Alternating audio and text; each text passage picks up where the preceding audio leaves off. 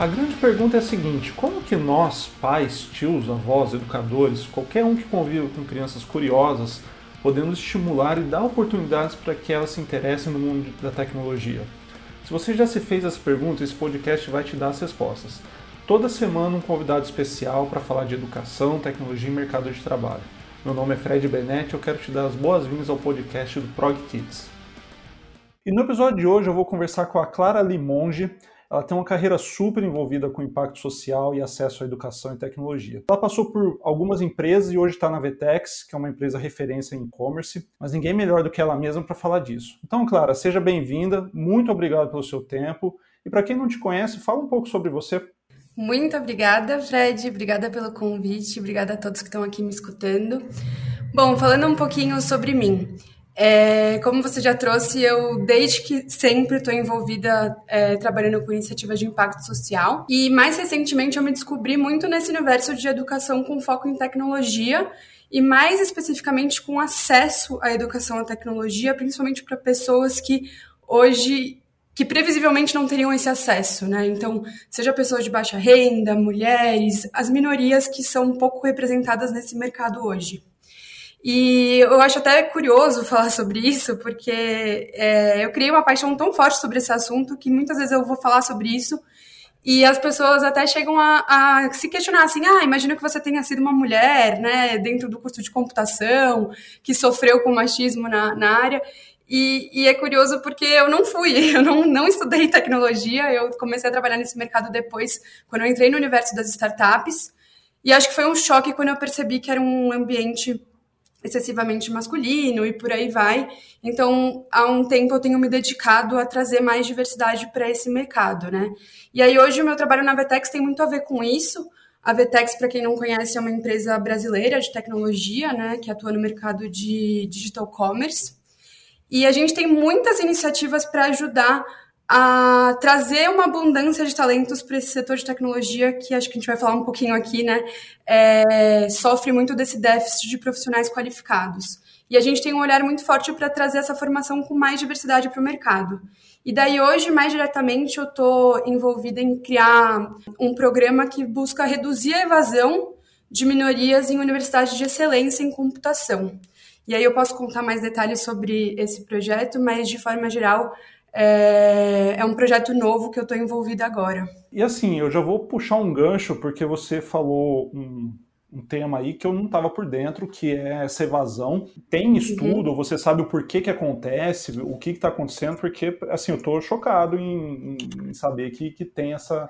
Porque assim, eu, é, é, eu, quando eu fiz faculdade, eu fiz engenharia de computação. Então, por ser um curso uhum. que, na época, eu acho que as pessoas não tinham é, ideia do que era o curso, então muita gente entrava né, de maneira errada, mas muito homem, né, o público muito masculino, uhum. mulheres, eu acho que, sei lá, Sim. tinha três ou quatro, né, é, muito pouco, e esse pessoal foi saindo, principalmente os homens foram saindo, assim, no primeiro semestre, sei lá, metade já saiu. Então, na, da minha turma, que entraram duas, duas, duas classes, acho que de 60 alunos, 120, quando eu formei, se formou uhum. 30 foi muito. Então o pessoal foi saindo e dá para entender. Mas no caso que você trouxe, se você puder é, dar uma aprofundada. Sim, é, esse é um problema bem latente, assim, que eu tenho me debruçado bastante nos últimos tempos. É, tem vários estudos que mostram, né? Mas a gente vê aí que tem alguns cursos que têm desistência acima de 50%, assim. E, e, isso é, assim, o que a gente tem percebido, né, até olhando para esse, esse lugar da diversidade, é que a gente teve muitos avanços com a lei de cotas. Então, tem muitas pessoas que estão conseguindo acessar o ensino superior que antes não estavam conseguindo acessar. Uhum. É, então, as cotas para escolas públicas, as cotas raciais, as cotas por renda e por aí vai.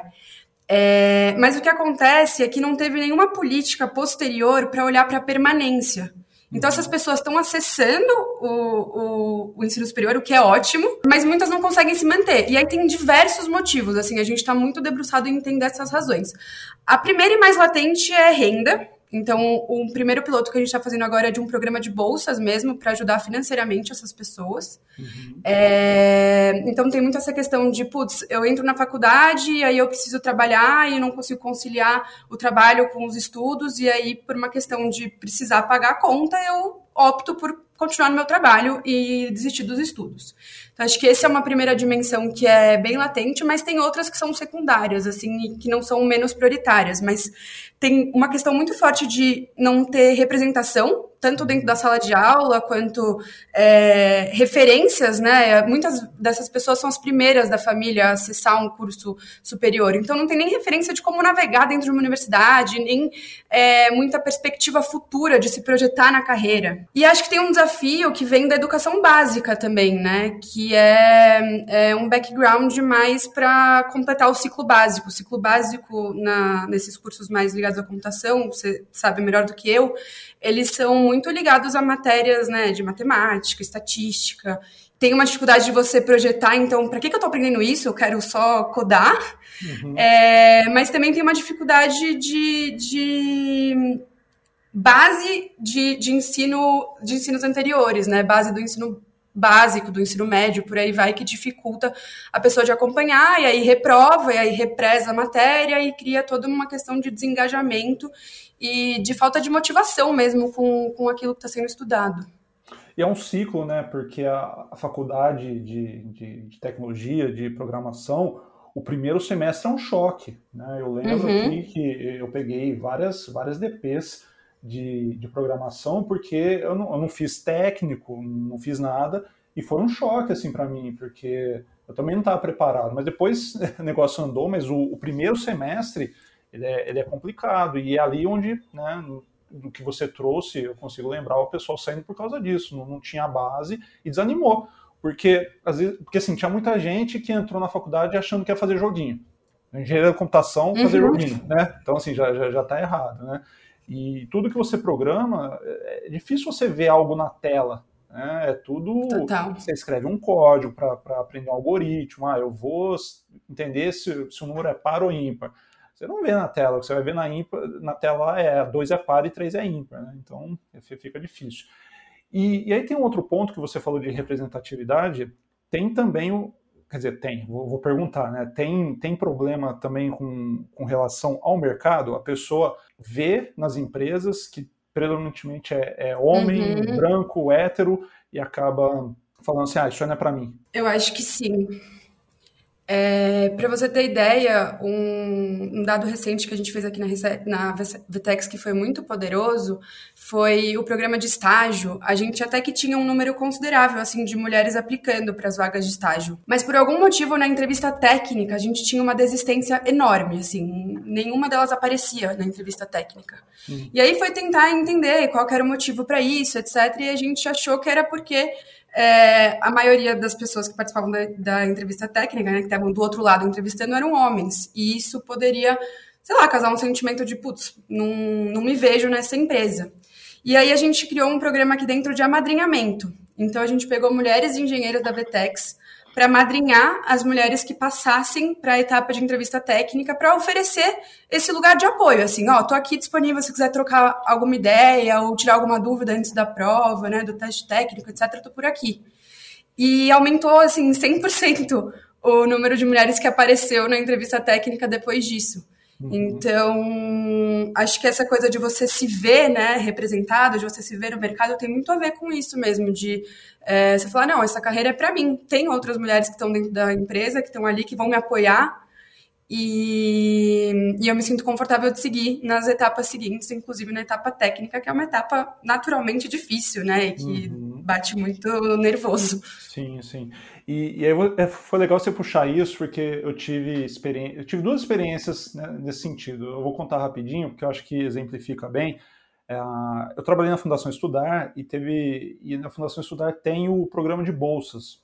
Uhum. O que estava acontecendo? Tinha muita gente boa, de minoria, né, que não estava passando para as etapas de as etapas finais. E o pessoal queria começar a entender por quê, porque assim, o pessoal mandava bem nos testes, mandava bem nas entrevistas individuais, só que no painel, que é o momento que ele senta com mais três, quatro pessoas dependendo, e, e do outro uhum. lado tem mais quatro bolsistas que, que são os bolsistas que entrevistam para ver se passa pela fase ou não, o pessoal ia muito mal, muito mal. E aí eles, eles observaram a mesma coisa que você observou. Então, num painel que tem uma mulher negra, não tinha nenhuma mulher ou nenhum negro, tanto com ela ou do outro lado. E aí o pessoal começou a falar: não, isso aqui está errado, vamos começar a diversificar tanto os candidatos quanto quem está do outro lado. Começou a colocar é, duas mulheres e dois homens, do outro lado também, e a questão de LGBT também começou a pegar bem, uhum. levantaram a bandeira. Então, assim, depois que o pessoal começou a reparar isso e começou a atuar em cima, ficou muito mais diverso. E assim, e é gritante o quão melhor fica quando, quando tem essa diversidade diversidade de Com ideias, certeza. diversidade de vivência de, na, na vida que teve, é completamente diferente. Com certeza, é muito legal. É muito massa. E recentemente também eu ajudei o, o pessoal lá, eu, eu, já saí faz uns dois anos, mas eles estavam com dificuldade de, de fazer entrevistas técnicas para o programa de bolsas de tecnologia. E aí, lembrando desse, desse, desse tema, ah, quando, eu, quando eu ia entrevistar meninas, eu trazia uma, uma programadora comigo para fazer entrevista junto. Então eu só iniciava Legal. e tal, e aí eu meio que deixava essa, essa pessoa conduzir, porque se solta mais. É, é impressionante quando, quando se sente representada, é, flui mais, né? A pessoa se sente mais à vontade, é, é muito legal. Sim, faz muita diferença. É muito importante a gente ter essas referências e saber disso para poder montar os programas para que a gente tenha um melhor aproveitamento de todo mundo, né? Uhum. E, Clara, é, você participou aí, você falou de projetos de, com relação ao impacto social, acesso, oportunidade. É, possivelmente, acho que todos devem ter te marcado, porque quando a gente trabalha com isso, é, tem um. um é, o retorno é tão, tão legal né, que, que a gente acaba lembrando de muita coisa. Mas você consegue contar para a gente algum que envolveu tecnologia, que teve uma, uma transformação muito, muito assim, fora da caixa, ou que você tem mega orgulho dele? Olha, é, tem vários, é, é, difícil escolher um único assim, mas acho que eu vou falar de dois. Tem um uhum. que, quando você está falando né, dessa questão do mercado superaquecido em tecnologia, quando você trabalha com esse público que é, faz um curso e depois está em busca de um emprego, e eu atuei muito fortemente apoiando essas pessoas a conseguir a primeira oportunidade de emprego. E depois a gente pode falar mais, que acho que tem muitos desafios relacionados à primeira oportunidade, uhum. mas é, é um mercado muito aquecido e que tem um potencial muito forte de mobilidade social, né? Para pessoas que vêm de uma realidade outra e acessam um emprego que, enfim, paga cinco vezes mais do que o, o salário do pai ou da mãe, enfim. É, e, e, eu tive uma experiência assim de uma pessoa que me falou: olha, se eu não conseguir um emprego na próxima semana, eu vou desistir de tecnologia e vou ter que voltar para a carreira que eu tinha antes, que não é o que eu quero fazer, e porque eu preciso colocar é, comida no prato da minha filha, assim. Claramente era essa a necessidade latente ali. E a gente fez um trabalho muito forte, assim, de resgatar a autoestima, é, de, de, de, trabalhar, né, foco para conseguir vaga, etc. E é muito difícil porque você entra num, num looping, porque quanto mais você recebe não, mais para baixo vai sua autoestima, mais difícil é de você desempenhar bem numa entrevista e por aí vai. E daí eu lembro quando essa pessoa já estava, acho que há um ano desempregada, assim. E aí a gente fez um programa de uma espécie de feira de contratação com algumas empresas e essa pessoa foi contratada. Eu lembro que isso foi muito transformador, assim, para mim. É, quando aconteceu, eu me senti muito realizada e hoje ela está deslanchando na, na, empresa, assim. É, então, é uma história que me marcou muito. E teve uma época também, quando eu trabalhava na Artemisia, que é uma aceleradora de, de negócios de impacto social, que a gente fez um programa para empreendedores periféricos. E, e, eu lembro quão distante era é, essa realidade de tecnologia para eles, né? E quanto que. E não é nem a programação, às vezes é uma coisa super simples, uma ferramenta de CRM, né? Que vai te ajudar a fazer o relacionamento ali com seus clientes e vai te trazer uma, efetiv... uma produtividade muito maior Uhum. É, então, às vezes, a gente dava acesso a alguns tipos de informação, assim, de ferramentas mesmo, que podiam trazer mais agilidade, mais eficiência para os negócios, e o quanto que isso deu saltos, assim, incríveis de desempenho, resultados naquela, naqueles empreendedores, que no fundo o que eles tinham era pouco acesso à informação mesmo. Uhum, uhum. Tá, e você trouxe um ponto aí falando da primeira oportunidade, é, se você puder aprofundar, é, é, um, é um problema, porque assim, eu fiquei sem entender qual que é o, o, problema hoje, né? Eu acho que eu entendo que posso estar falando bobagem, tá? Do que eu converso com as pessoas. Uhum. Quando a gente uhum. fala de tecnologia, é, tem pouca vaga para júnior e quando tem, às vezes o, o RH acaba batendo cabeça para contratar e acaba não dando oportunidade. É algo nessa linha ou viajei total? É, eu acho que vai um pouco nessa linha, assim, o que eu percebo são vários grandes paradoxos, assim, porque é um mercado super aquecido e a gente percebe que, assim, eu tenho um monte de tech recruiter, né, que são pessoas especialistas em recrutar uh, pessoas para vagas de tecnologia, então, uhum. até quando eu entrei nesse mercado, eu me surpreendi que existia esse cargo, uma uhum. pessoa é, que só vai fazer é, processo seletivo para esse tipo de cargo. É, tem muita gente que é tech recruiter que está desesperado, assim, que não consegue achar candidato. Uhum. Mas, por outro lado, e aí a gente tem um desemprego gigante, a gente tem um déficit de vagas em tecnologia gigante, uma dificuldade, mas, por outro lado, tem muita gente com dificuldade de encontrar Uh, esse emprego. E aí o que eu sinto são algumas coisas. Acho que tem um pouco isso de você falou do RH ter uma dificuldade de avaliar o candidato júnior. É, porque no fundo é muito difícil você diferenciar uma pessoa júnior, né? Você não, não, uhum. consegue mensurar assim qual que é de fato a habilidade dessa pessoa. É, mas acho que tem também um direcionamento das próprias empresas, assim, de que contratar júnior demanda muito tempo. Então, putz, a gente vai ter que né, colocar muito esforço em treinar essa pessoa e existe um medo de que esse investimento não seja recompensado no médio prazo, assim, porque o que, como o mercado está muito aquecido, uhum. a empresa pensa assim, putz, eu vou investir nessa pessoa, vou formar ela, e daí depois, daqui, quando ela tiver formada, ela vai começar a receber um monte de proposta e por pouco mais dinheiro ela vai migrar para um, uma outra carreira. E aí todo o investimento que eu fiz para ela se perdeu, uhum. alguma coisa assim. Então eu sentia muito esse discurso assim é, na época que eu trabalhava em parceria com essas empresas, e aí era muito difícil de, de quebrar esse estigma. E aí uma coisa que a gente fez, que foi super poderosa, que foi inclusive a forma que essa pessoa que eu contei a história foi contratada, a gente criou o que a gente chamou de processos para hackear os processos seletivos das empresas. Tá. É, o que, que isso significa né, na prática?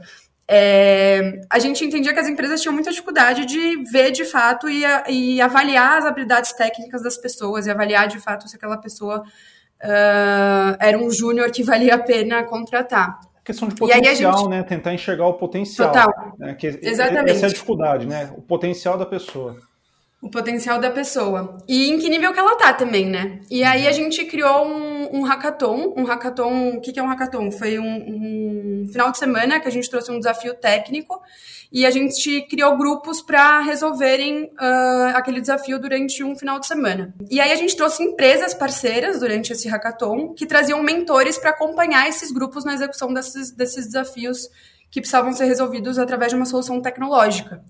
E aí foi muito louco, porque a nossa ideia com isso era hackear os processos seletivos no sentido de que as empresas iam estar tá vendo na prática as habilidades das pessoas durante o hackathon com as mentorias. E aí a gente teve empresas que, que, que vieram assim: ah, eu tenho uma vaga júnior e vou participar do hackathon porque eu gostei. Era um hackathon também focado só em mulheres, então tinha uma questão de impacto social ali atrelado também e tudo mais. E depois das sessões de mentorias, os RHs bombardeados assim com os mentores falando: eu gostei muito daquela mulher, eu gostei muito daquela pessoa, eu quero muito contratar ela, porque viu de verdade o potencial ali, igual que você estava falando, né? Quando você vê com a pessoa com a mão na massa, você consegue avaliar muito mais. Você consegue evidenciar muito melhor as habilidades que a pessoa tem ou não tem.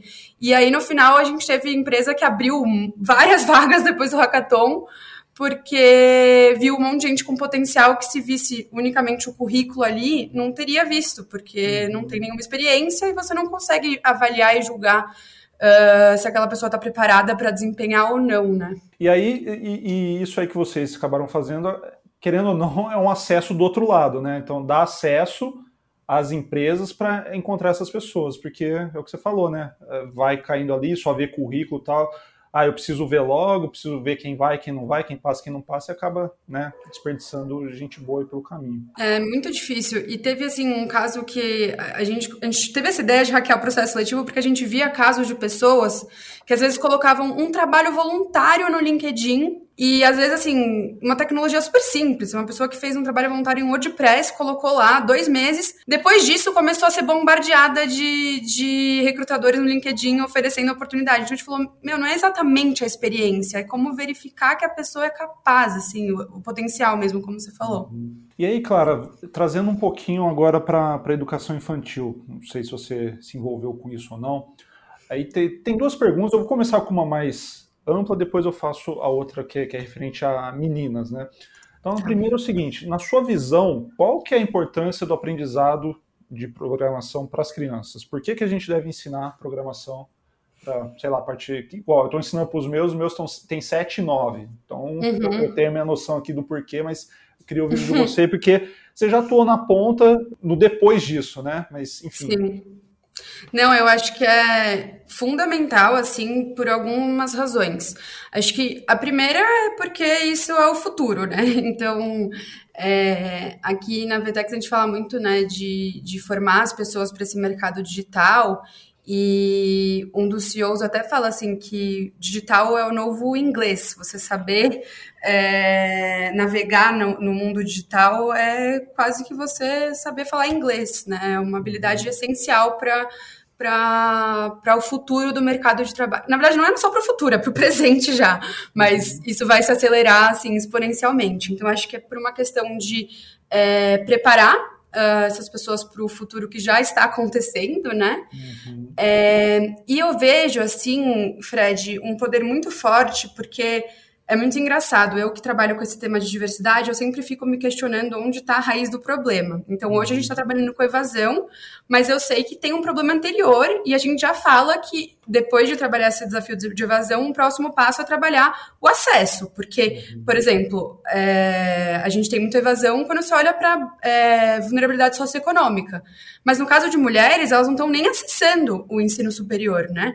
É, hoje, a média aí de mulheres em, em, cursos de ciência da computação é 15%, então é muito pouco. Uhum. É, muito pouco. E aí, quando você vai olhar quais são as causas disso, isso está na infância. Uhum. É, então, eu sempre remeto assim, no momento que a mulher ganha a boneca e o homem ganha o carrinho e o Lego e quer desconstruir, joga videogame, enfim.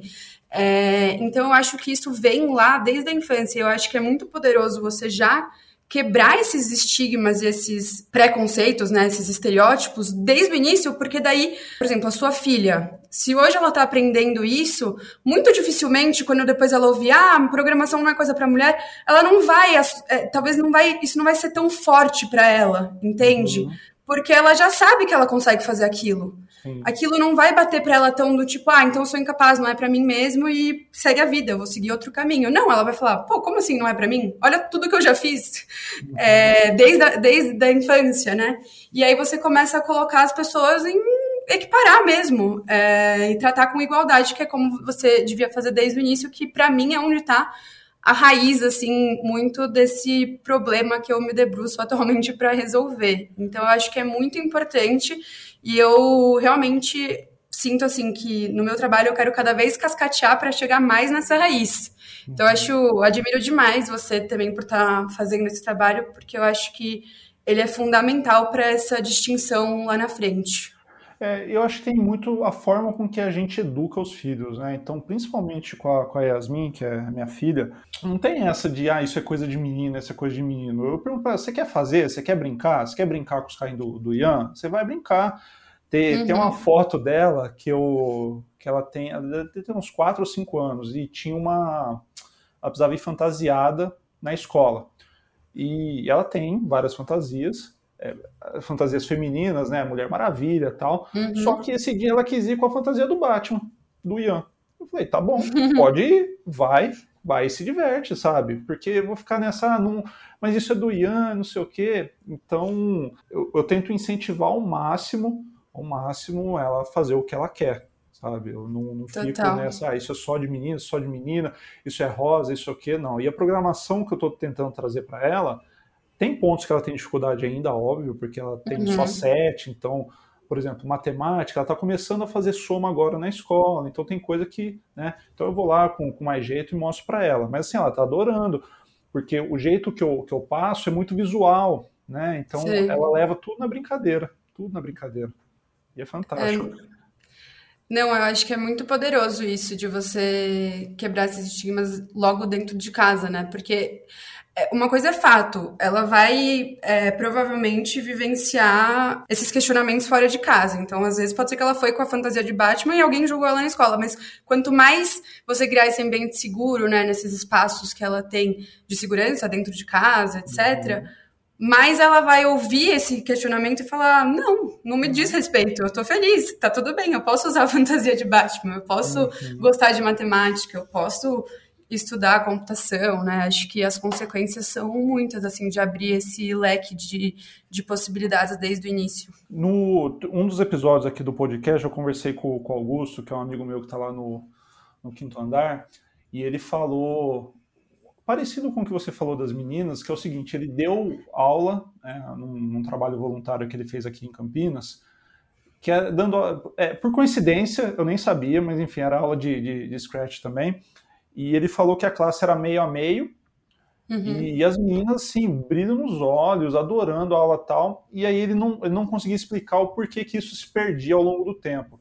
A gente tem hipóteses, né, tipo assim, ah, é, é o que você fala, ah, isso aí não é para menina tal, mas como que você vê que a gente pode combater isso? É só dando informação? É só não falando nada? Tem algum outro trabalho ativo que, que você eventualmente vem, fez ou que você está pensando em fazer para estimular, para dar acesso, dar oportunidade cada vez mais? É, então, eu vejo que esse é um caminho assim de longo prazo, né? Eu acho que é como a gente falou. Quando a gente tiver mais referências de mulheres ocupando esse espaço, vai se tornar uma coisa quase que natural. Uhum. É, mas, obviamente, então, onde a gente começa, né? Não dá para esperar esse longo prazo. O que, que a gente pode fazer hoje? Eu acho que vai muito na linha do que a gente tinha falado mais cedo, da questão de ter as referências.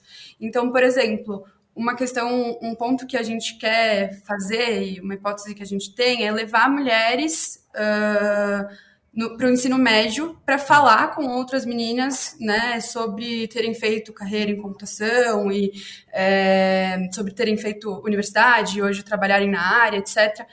E acho que eu me coloquei muito nesse lugar, assim, é, retomando o meu momento de escolher qual carreira eu queria seguir. Primeiro que é muito louco que eu nem cogitei tecnologia, assim, eu nem sabia que essa era uma área tão efervescente quanto é. Então é muito louco, porque eu não tinha noção dessa realidade, assim, na época que eu fui é, escolher a, a, a, graduação que eu, que eu fiz. E teve uma, uma coisa, assim, de que foi muito claramente separado. As, as matérias de as carreiras mais ligadas às exatas eram só os homens e as carreiras mais ligadas a humanas eram mais as mulheres que seguiam, assim, os dados mostram isso, até se for ver, eu tava vendo, curso de enfermagem é mais de 80% de mulheres, que é essa coisa do uhum. cuidado, então vem muito desse estereótipo que a gente carrega, e aí acho que é uma coisa de educação, de você educar as pessoas para é, não terem mais esse, esse estigma, mas é criando referências que elas vão deixar de ter esses estigmas. Então, é vendo mulheres em cargos de liderança e sendo ótimas programadoras e sendo ótimas engenheiras de software que a gente vai perdendo, né, esses preconceitos que infelizmente ainda existem bem enraizados. Uhum, tendo boas carreiras também, né? O, só um exemplo, eu até eu ir trabalhar na Fundação Estudar, todas as, as empresas que eu passei, o ambiente era predominantemente masculino, né? Uhum. E aí, quando eu fui para a Fundação estudar, eu fiquei, é, não sei se é vislumbrado a palavra, mas eu achei muito legal trabalhar com aquele tanto de gente diferente, sabe? E Sim. aí, a última contratação que eu fiz, porque o, o, time lá de tecnologia não era grande e o pessoal demorou para sair e tal, a última contratação que eu fiz que abriu uma vaga, eu falei, ó, tem que ser uma mulher porque eu estava uhum. lendo bastante coisa, e, e aquele negócio é difícil, é difícil. Tudo bem, é difícil, mas a gente vai achar. Se tiver que ficar seis meses procurando, a gente vai achar. E aí vai Sim. na indicação, vai, vai, vai. Puta, achamos uma menina que estava afim, só que ela estava num trampo muito ruim. A gente trouxe, assim, voou. Hoje ela é tech lead é, numa startup em São Paulo, carreira muito massa e só estava faltando é, acesso à oportunidade, sabe? Mas por que quê? Legal. Porque tem que ficar em cima. Porque é, o. Ah, não, não tem. Tem. Tem. Uhum. Só, tem que, só tem que ir a fundo para procurar. Porque tem, sabe? É, e, e, eu acho que assim, também essa coisa de vagas exclusivas, a partir do momento que você vê, ah, uma vaga exclusiva para mulher dentro uh, da engenharia, né? Você já percebe que aquela a empresa minimamente vai ser um ambiente seguro para você enquanto mulher, porque está preocupada com essa questão de diversidade. Uhum. Obviamente, pode ser que você lide com desafios no dia a dia, você sempre vai lidar, assim, existe machismo é, intrínseco em todos nós mas minimamente você já sente que é um ambiente que, que vai te acolher, sabe? Que está disposto a encarar esse desafio da diversidade. Então, acho que isso é muito importante, assim, porque na hora que você direciona, você já está partindo do pressuposto que existem essas pessoas e que você quer contratar. E você abre mão de uma coisa que eu acho que é muito perigosa em processos seletivos, que são os vieses inconscientes, né? É, isso é algo que tem um impacto muito forte nas contratações e, e na perpetuação assim de equipes pouco diversas, uhum. porque é muito fácil você cair no viés de querer contratar a pessoa que é parecida com você e daí consequentemente você traz pouca diversidade, principalmente se você tem um time muito uhum. masculino, é mais fácil o homem se identificar com o outro homem e isso gera um viés de confirmação de que aquela pessoa é melhor para aquela vaga, mas não necessariamente, né? Você só tem talvez uma afinidade melhor, enfim. É, então, acho que isso também é algo importante de ser levado em consideração. E, além disso, acho que vai muito da empresa também treinar, seja o time de liderança, seja o RH, o tech recruiter, para cavar um pouco mais além do, desse negócio que ah, o santo bateu aqui, né? Que, que, que, quer dizer, porque quando tem a preocupação da alta liderança nisso, esses viés acabam saindo, porque assim, mesmo que ah, eu gostei e tal, outra pessoa vai olhar, é, é uhum. completamente diferente, né? São outras visões de mundo, são outros valores, e aí, a hora que junta tudo isso, vem uma pessoa que vai realmente agregar o time, que não é nem parecido só com um, mas que tem um pouquinho de cada um gostou. Exatamente. É, e aí, aí o desafio depois, quando entra na empresa, aí tem a questão de, de ser inclusivo, né? Que daí é um segundo passo. Então, você tem a diversidade, como você garante que o, que o ambiente é inclusivo para que aquela pessoa se sinta à vontade, consiga ser ela mesma, né? Também uhum. tem esse segundo passo aí é, de desafio. E, e você consegue aprofundar um pouquinho? Porque, assim, eu, eu, tenho, eu, tenho, muita curiosidade com relação a isso, de assim, o que, que as empresas estão fazendo para garantir isso, né? Porque assim, trabalhar na, na, na, entrada, igual você falou, já tem muita gente fazendo.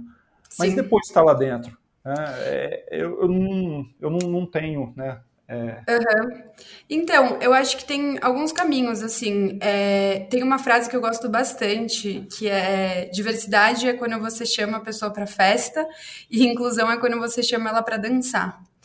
É, e acho que isso é bem, assim, é, simboliza muito isso que eu tô querendo dizer, porque às vezes essa coisa de diversidade, ah, a gente tem uma equipe diversa, tem, sei lá, é, 50% da equipe é composta por mulheres. Uhum. Ok, aí você vai cascateando também. Onde estão essas mulheres? É no cargo de liderança, não é? Tá, tá, tá. E, tipo, quanto que elas se sentem, de fato, uh, parte dessa empresa? Quanto que elas se sentem, é, sei lá, num ambiente seguro para falar tudo que elas pensam, etc, etc. E aí eu acho que é, acaba tendo um movimento até mais bottom-up, que vem das próprias pessoas, né, que querem criar esse ambiente de diversidade e aqui na Vetex a gente tem, na Provi, que era a startup anterior que eu trabalhei também, é, um comitê de diversidade, grupos de afinidade, assim. Uhum. Então, sei lá, a gente semanalmente reúne as mulheres uh, ah, para conversar, para criar esse ambiente de troca. Então, cara, a gente já tem algumas mulheres aqui, vamos criar esse ambiente seguro, vamos trazer os pontos que a gente sente uh, de necessidade para avançar, e aí a gente vai tendo esses espaços de troca e também a gente se sente num espaço seguro para uh, ah, levar isso adiante. Então, os assuntos que surgem a gente consegue endereçar mais facilmente e a gente sabe que, enfim, a empresa sabe que existem esses grupos e a empresa tem vontade de ouvir as demandas que vêm desses grupos, sabe? Então, acho que isso é muito importante quando você entra numa empresa, de você saber que tem ali um grupo que vai te acolher e onde você vai poder, enfim, falar sobre os mais diversos pontos e inclusive trocar sobre assuntos que são particulares a mulheres ou enfim eu não sou mãe mas eu sei que tem muitas tem grupos de mães, por exemplo, que conversam sobre maternidade, conciliar a maternidade com o trabalho. Então é super importante criar esses grupos assim internos uhum. para que você não se sinta sozinho, para que você possa trocar e se fortalecer com outras pessoas que vivem desafios similares, né? É, se identifica e, e, se sente ouvida, né? No final. É exatamente. É, aí cria é. esse vínculo, né? Isso é muito massa, muito massa mesmo. E aí, Clara, é, voltando um pouquinho lá na parte da educação, a gente vai e volta aqui, né? Porque, enfim, uma coisa vai puxando a outra e depois a gente volta. É, você acha que existe algum ponto cego dos pais é, ou educadores com relação ao aprendizado da programação? Eu sempre falo isso, isso no, nos episódios, é a pergunta que eu faço para todo mundo, para ver se vai além da matemática raciocínio lógico. A primeira coisa que vem, ah, a computação é bom, e se você é bom em matemática raciocínio lógico, só vai desenvolver isso. Uhum. Qual ponto cego, na sua opinião? Olha, eu acho que eu vou falar mais do ponto de vista dos educadores, é, mas assim, eu fiquei pensando, né, do ponto de vista dos pais, não sei se tem um lugar ainda do pai ter o estereótipo sobre qual que é aquele profissional de TI, sabe? Existe muito o estereótipo da pessoa que é quieta uhum. e introvertida e etc. É, e eu sinto que alguns pais, eu não sei se isso já mudou, tá? Mas pelo menos os meus eles não assimilaram tanto o poder dessa carreira, sabe? Então, uhum. como eu falei, na hora de pensar a carreira, eu nem cogitei, assim, nem surgiu como uma possibilidade. Eu acho que teve influência, assim. É, meus pais eu segui, eu fiz administração pública, né? E meus pais eles falavam dessas carreiras mais tradicionais, não, não existia uma conversa sobre tecnologia. Então, às vezes, acho que o fato do, do, do pai vir de um ambiente, né, das carreiras tradicionais, ele nem enxerga isso como possibilidade. Isso pode gerar uma falta de estímulo natural para as crianças e, enfim, para os adolescentes na hora de escolher carreira. Uhum. E do ponto de vista dos, dos educadores, né, eu acho que tem uma questão que é muito difícil, que é como que eu consigo formar o profissional completo. É, então, às hard, vezes. É hard skill, soft skill, né? É, exatamente. Uhum. Às vezes eu sinto que é, é, é uma linha tênue, é difícil assim você conciliar esses dois aprendizados, é muito difícil. E aí tem uma questão que a gente falou disso aqui, né, do curso de computação, das pessoas já quererem sair fazendo game, etc. Eu acho que também tem uma, um desafio de você conciliar o teórico com o prático, mas você também dá atenção devida aos fundamentos. O que, que, eu quero dizer com isso? Assim, eu sei que os fundamentos são chatos e é distante da realidade, mas o que eu percebo, eu não trabalho com isso, assim, mas conversando com os engenheiros que eu troco muito, eles falam o quanto que muitas vezes tem cursos que abrem mão desses fundamentos e já vão direto para essa prática, para já criar a landing page, né, para já criar o site, etc. E o profissional, ele perde e peca nesses princípios mais básicos, assim, da computação. E, e aí tem um, tem um paralelo que eu gosto de fazer, que eu vi também num, num podcast, eu não vou lembrar qual que foi, mas eu achei muito poderoso, assim, quando é, eu ouvi, ficou muito claro para mim o que, que, seriam esses fundamentos, para quem conhece pouco de computação, assim. Então, o exemplo que deram era como se, por exemplo, uma coisa é você ensinar uma pessoa a ler, então você dá o livro e ensina ela a ler aquele livro. Tá bom. No final, o resultado é que a pessoa vai conseguir ler aquele livro. Agora, outra coisa é quando você ensina para aquela pessoa, antes de ler, você ensina gramática para ela. E aí, a forma que ela vai ler é outra, completamente outra, é muito mais poderosa. É...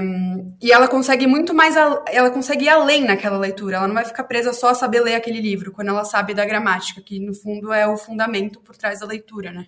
Uhum. É... E eu acho que na computação existe esse paralelo também, assim, de que é como se ler fosse criar a página e os fundamentos fosse, enfim, a teoria da computação, uhum. estatística, etc., que são as matérias chatas uhum. e, e que muitas vezes não se dá o devido valor ou o devido tempo, justamente por ser chato e por ser difícil de engajar os alunos, né? Então acho que é, difícil assim conciliar esses, esses dois mundos.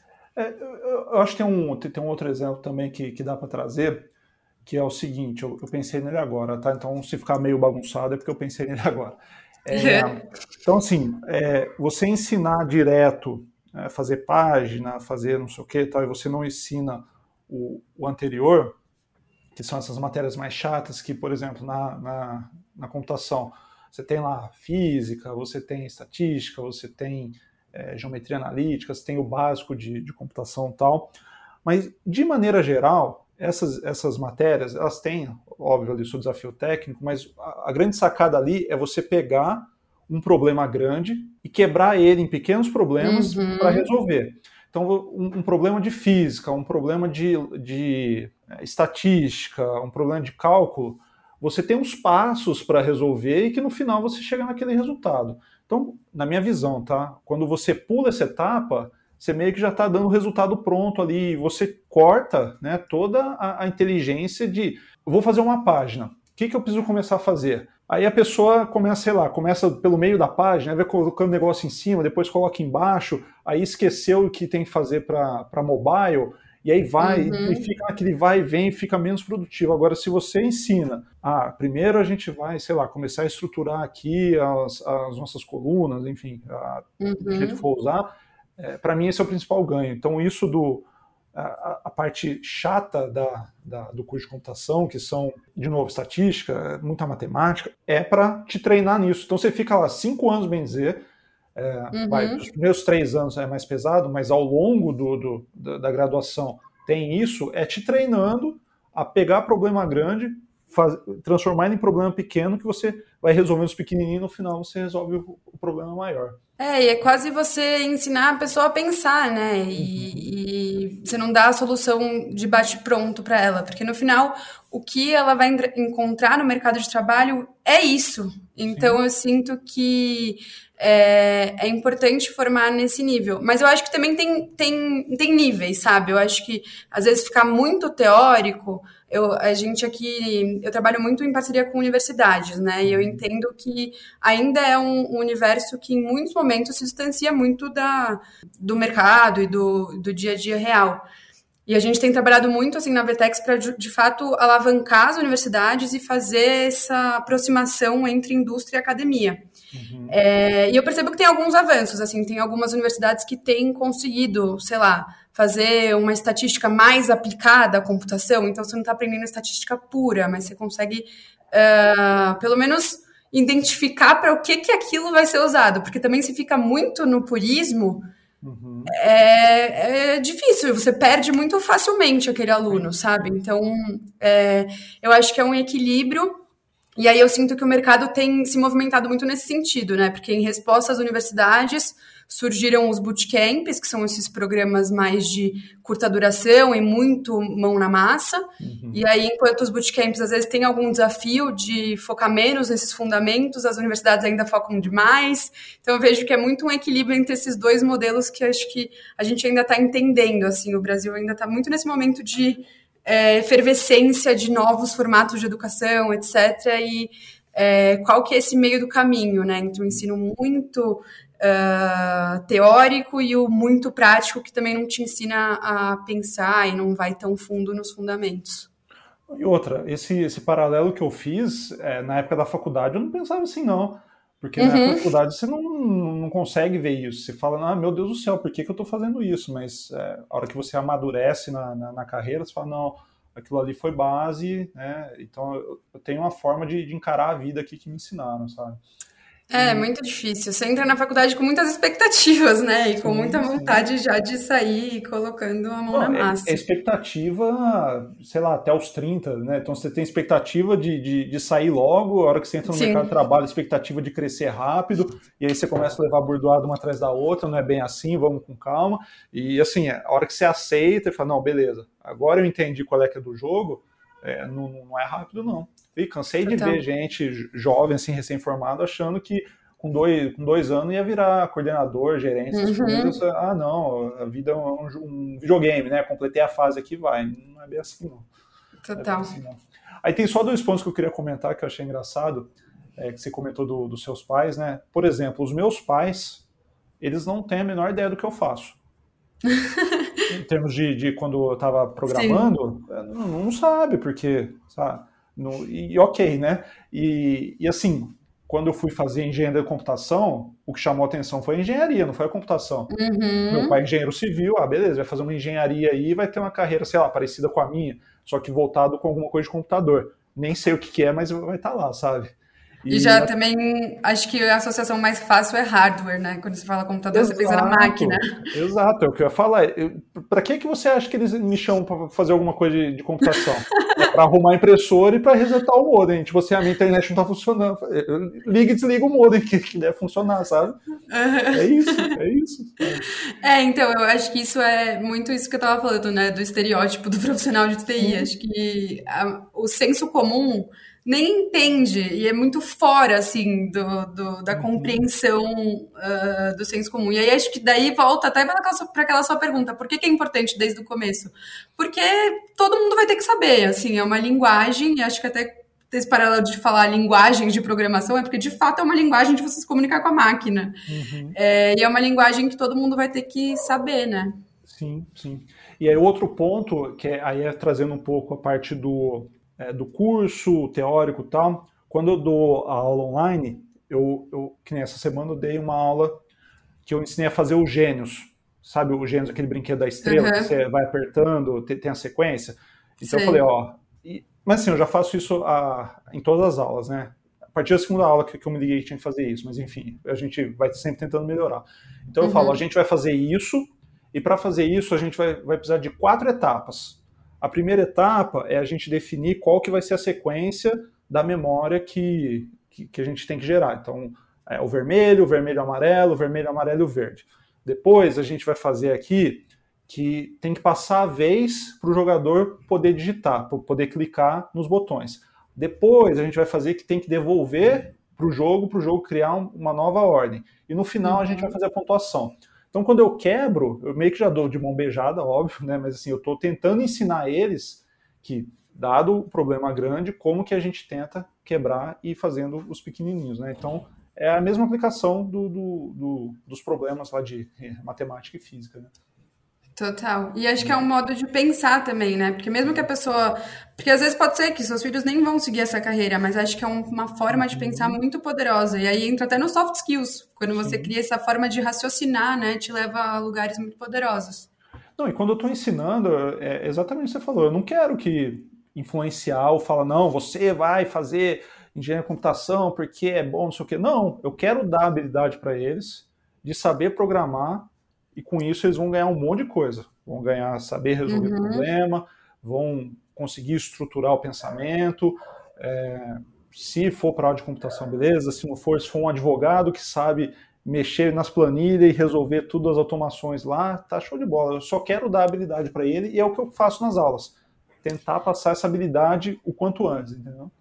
Sim, eu acho que isso é bem importante, assim, para os pais, né? Porque às vezes também você acha que você está ensinando a coisa para a pessoa já, é, sei lá, como se já estivesse trilhando o caminho por ela, mas na verdade não, é só uma habilidade a mais que com certeza vai agregar muito para ela é, no futuro, né? Eu tenho uma, uma empresa que a gente acelerou na época que eu trabalhava nessa aceleradora, que eles davam aula de programação para idosos e tinha um uhum. efeito assim é, incrível cognitivo de prevenir Alzheimer, umas coisas assim. Que massa. É, e tinham vários estudos assim que realmente comprovavam. Eles fizeram vários estudos de caso mesmo, é, com grupo controle, grupo teste, etc e provaram que efetivamente tinham ganhos uh, excepcionais, assim, cognitivos mesmo. Então, uhum. é, pra, é, muito para além até do universo de trabalho, sim, né? Sim, sim, é para a vida, né? Nossa, que legal, que legal.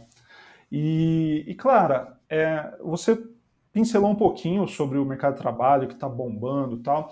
Eu queria só aprofundar um pouquinho, que é como que você enxerga o mercado de trabalho hoje é, em tecnologia? Como que está?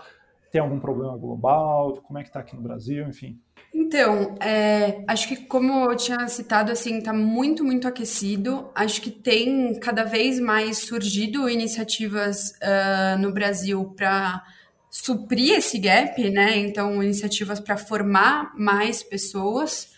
É, acho que tem esse desafio das empresas saberem assimilar e aprenderem a contratar esse novo profissional. É, e acho que tem um desafio muito forte, assim, que a gente tem conversado bastante, que é de como manter as pessoas no Brasil, né? Porque também tem uma fuga para o exterior muito forte.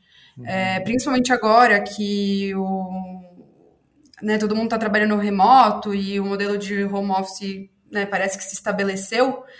Tem muita gente que, cara, começou a ganhar em euro, começou a ganhar em dólar e não tem muita, não tem muito incentivo para permanecer e trabalhar nas empresas brasileiras. Eu acho que isso é um desafio muito forte, assim, se a gente quiser se posicionar como um país que de fato vai ter tecnologia, vai ter inovação, que é muito fundamental, né?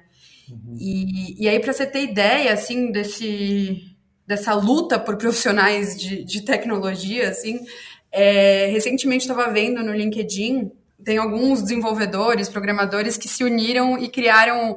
Eles começaram a colocar um emoji antes do nome deles no LinkedIn.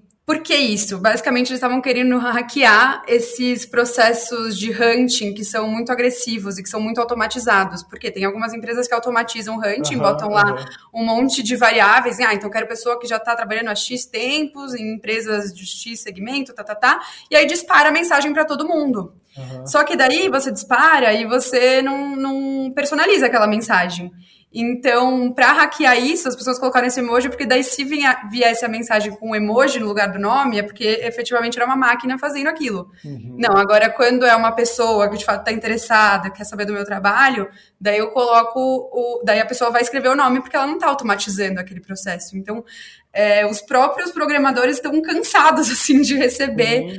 Assédio de recrutadores que ficam assim lutando e nesse Gente, eu brinco que é tipo um jogo das cadeiras, uma dança das cadeiras, né? Porque fica puxando profissional daqui, profissional de lá, profissional daqui, profissional de lá. E o que tem que ser feito, na verdade, é investir nesses programas de, de formação desde a base. E, e é interessante isso que você falou. Eu, na empresa que eu, que eu, que eu tenho, teve uma época que a gente fez é, prospecção né, no, no LinkedIn. Uhum. Então eu entrava no perfil, então eu via. Aí o exemplo que eu vou te dar, que quando eu estava com, com sendo dev, né, e eu sofri esse, esse, assédio também, não era tão automatizado, óbvio, né, uns 4, 5 anos atrás, mas é, no LinkedIn ficava Frederico Benetti, e na minha uhum. apresentação, descrição, eu falava assim, eu me chamo Fred, pode me chamar de Fred Benetti. Uhum. E aí, quando vinha a abordagem com Fred, eu sabia que a pessoa pelo menos tinha lido uhum. o negócio lá e eu dava uma atenção. Agora Total. veio o Frederico, tipo, né? A pessoa nem leu, nem leu. Só, é, e aí você fala, não tá preocupado, né? Não, não quer efetivamente saber é, de tá, mim. Tá tirando pra tu quanto é lado, uhum. que, o que pegar, pegou, sabe? Aí eu, né, evitava. E aí é interessante isso que você trouxe, que hoje, hoje eu vi uma thread no, no Twitter de um hum. americano que ele, estava meio cansado de, de eu não entendi se, se ele foi muito reprovado em processo seletivo ou se estava muita gente em cima dele, ele criou um CV falso, zoado assim, e ele uhum. colocou cada absurdo no CV, tipo assim, nas tecnologia que não, não existe. Então, assim, ele falou que trabalhou no Instagram e dentro do Instagram, do Instagram ele liderou um time de seis pessoas que estavam minerando Ethereum dentro do, do, do Instagram. Bizarro. E aí ele mostrou a galera entrando em contato com ele e chamando para entrevista, falando: ó, oh, a gente está ansioso para conversar com você. Empresa grande, empresa Nossa. grande, entendeu? Depois eu vou, eu vou deixar o link na descrição porque é muito engraçado. Tá lá no Reddit, tá? É, é muito engraçado. É, o tom que ele coloca, porque assim é, é exagerado, né? As coisas que ele colocou lá. E assim, aí você para e pergunta: a pessoa leu? E se a pessoa leu, ela entendeu o que, que o cara tá falando ali. Uhum. Entendeu? Mas isso é, é muito louco, que era aquilo que eu tava falando, né? Dessa nova profissão que surgiu, que são os tech recruiters. Porque o profissional de RH agora ele tem que ser técnico, ele tem que saber uhum. conversar também com, a, com, com o desenvolvedor, com a desenvolvedora, né? E saber avaliar tecnicamente aquela pessoa para daí escalar para o gestor, ou enfim, para a pessoa que efetivamente vai trabalhar com aquele candidato. Uhum. Legal. E Clara, é, na sua opinião, tem é, algum ganho? É, óbvio que tem, né? Mas enfim, só, só para perguntar. É, ganho em saber programar e não trabalhar com tecnologia? Você conhece alguém que fez uma transição, ou alguém que fez um curso e não trabalha? Você consegue ver o, o ganho dessa pessoa? Olha, eu, eu me vejo um pouco nesse lugar, porque eu trabalho em empresas de tecnologia e eu não sou desenvolvedora, né? Uhum. E quando eu comecei a trabalhar com startups, a primeira coisa que eu falei, preciso aprender a programar. Uhum. E aí não é nem, assim, minha necessidade não é de efetivamente programar, mas é saber o que está acontecendo ali, minimamente, para poder me comunicar com os programadores, para poder, enfim, pensar em alternativas e soluções. foi até. Tem, tem vários cursos, programação para não programadores, umas coisas assim, que não é. Você não precisa aprender efetivamente a. Uh, mexer com back-end, mas você precisa saber uhum. o que é uhum. back-end, tipo, qual que é o, uh, é, a interação do back-end com front-end, por aí vai, enfim.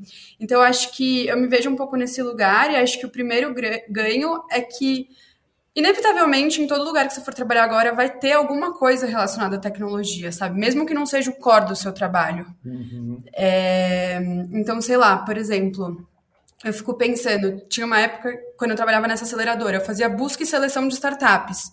Tem um monte de coisa que dava para ser super automatizada no meu trabalho, que eu não tinha nem ideia que poderia ser super automatizada, sabe? Uhum, uhum. E agora, com esse pouco repertório que eu tenho, porque eu nem, nem tenho muito, tá? A gente tem muito a evoluir ainda. É, mas eu consigo só saber as possibilidades e saber pedir ajuda e falar, ó, oh, eu sei que isso é possível, porque senão você fica cego, sabe? Você não consegue nem enxergar. E acho que o principal ganho para mim, assim, é, é produtividade e também você não ficar tão refém, porque eu acho que quando você não consegue se comunicar, você fica muito refém. Sim, sim. É, é, tipo quando você está num, num, num, país que você não sabe aquela língua. Uhum. Você se sente refém. Assim, eu não consigo. Eu não consigo pegar um ônibus, eu não consigo chegar no lugar que eu preciso, eu não consigo fazer nada, eu não consigo me comunicar efetivamente. Então, acho que essa é a vantagem, assim, você saber a linguagem para você se comunicar com esse universo que com certeza vai estar presente, mesmo que aquilo não seja o dia a dia, assim, do seu trabalho, sabe? Uhum. E esse negócio de ser refém, ele meio que, é, não só a tecnologia, né? Você acaba sendo refém uma, uma roda de conversa de médico, uma roda de conversa de, uhum. de advogado, né? O juridiquês. Então, é, então assim, são termos tal, mas a tecnologia acho que ela tá, ela vai estar tá cada vez mais presente. Né? Então, é, acho tem... que você sofre mais, né, de, de não saber essa linguagem. Isso. E assim, por exemplo, é, e daí não é exatamente programação, mas é aquele exemplo que eu estava falando também dos empreendedores periféricos. A minha irmã recentemente abriu um espaço para é, crianças, né? Uhum. E um espaço de brincar, assim, contraturno escolar, uma proposta super legal. E a minha irmã, ela é formada em psicologia, está se formando em pedagogia agora, e ela não tem muito dessa é, desse olhar de tecnologia, assim. Uhum. E aí tinha um monte de coisa que ela tava fazendo na mão, que eu falei, meu, não, para. Tipo, tem um jeito muito mais fácil de você fazer. Às vezes, uma planilha no Excel, sabe? Sim, um, sim, igual eu falei, um CRM, uma ferramenta XYZ, que a pessoa não tem o repertório e ela acaba fazendo retrabalho, no final das contas, né? Não, e faz muito mais, muito mais devagar, porque a gente está com tanto serviço, produto aí que para a maioria dos problemas que a gente tem, que é corriqueiro no dia a dia, assim, tem alguma coisa tecnologia que resolve para a gente. Uhum. E, e, saber isso melhora muito no, no, nosso dia, nossa dinâmica, né? Tem coisa que. É, e o que você falou, saber pedir também, né? Então tem coisa no meu, no meu dia que, te, que é muito repetitivo, eu saber pedir para alguém é, para automatizar isso para mim, porque é, só puxando um exemplo, né? Quando eu estava na Fundação Estudar, eu tentei fazer uma coisa. A equipe de marketing estava demandando muito do meu time, mas muito mesmo, né? Uhum. E aí eu uhum. falei, olha, eu acho que vocês precisam contratar um dev para ficar aí e para atender a necessidade de vocês. É um dev que não uhum. vai fazer parte do meu time e que vocês tomam conta da alocação dele. Que é aí que eu estava tentando fazer a parada de squad, que, enfim, está na moda, que todo mundo tenta fazer, que, onde cada uhum. área de negócio tem um time. Então, tem o, seu o time de tecnologia não é uma caixinha preta que ah, a TI está lá, igual tem o RH, igual tem jurídico, não sei o que, tem TI. Não. TI deixa de existir e TI passa a estar em todas as áreas. Entendeu? É um negócio que eu tentei Sim. fazer porque cada vez mais essas áreas vão demandar. E, e quando você isola a tecnologia numa caixinha, é, fica super difícil tudo. Fica difícil comunicação, fica difícil alinhar a expectativa tanto do time de tecnologia quanto do time que está demandando. É terrível, assim, sabe? É, e aí você volta naquele problema do, do desenvolvedor, da desenvolvedora não ter tempo para entrevistar e treinar o júnior, porque uhum. hoje a hora do programador, da programadora é a coisa que é mais valiosa nas empresas, assim. Uhum. É, então, assim, cada coisa que você tem que pedir, você tem que realmente entrar num backlog gigantesco, ou seja, numa lista de tarefas ali que vão ser priorizadas, etc, etc. E aí, às vezes, você consegue resolver de uma forma muito mais simples se você tivesse o repertório, e aí você não fica na mão, não depende, assim, tanto. E acho que até por isso que o backlog é tão grande, porque as pessoas não têm repertório para uh, ter mais autonomia, assim, de lidar com algumas coisas que são efetivamente simples de serem criadas mesmo. Não, e tem coisa que às vezes você pede, que assim, eu já tive do lado que tem que priorizar. Então vamos supor que uhum. você, Clara, vem e pede um negócio que vai arrumar a sua vida. Exato. E do outro lado tem um monte de gente pedindo coisa que vai arrumar, impactar um monte de gente do lado de fora. Eu nunca vou priorizar o que você está me pedindo. É, com certeza. E às é. vezes isso que eu estou pedindo é claramente é mais simples. Então, às vezes, se eu tenho um pouco mínimo de repertório, eu consigo criar uma solução e não precisa ser. Eu brinco, assim, eu trabalhava na área de inovação e a gente falava muito isso, tipo, como que você consegue testar isso da maneira mais simples sem ter que usar a hora do, do, do desenvolvedor? Uhum. E você saber, por exemplo, o que é possível, as possibilidades, as ferramentas, te torna muito mais ágil para conseguir testar sem depender dos outros, né? Você vai para cima. Legal. É. E, e, Clara, é, quais iniciativas gratuitas você conhece para aprender a programar?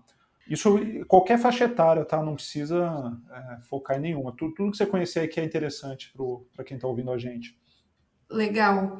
É, bom, eu tenho, tenho uma, uma ONG que eu estou fazendo uma parceria agora, que é bem legal, não é efetivamente sobre programar, mas eles trabalham com essa cultura de maratona de matemática, maratona de programação, desde o ensino fundamental até o ensino básico, e o foco deles são escolas públicas. Uhum. Eu conheci recentemente o trabalho deles, eu achei muito legal, porque é justamente essa coisa de você Uh, sei lá, usar essa coisa da, do jogo, né, da competição, da maratona, para aprender uma coisa que no senso comum é chato. Uhum. E eles chamam Associação Cactus, eles fazem um trabalho muito, muito legal. E que mais? Bom, eu trabalhava na Provi, que era uma startup que oferecia crédito educacional para cursos, e muitos dos cursos eram de tecnologia.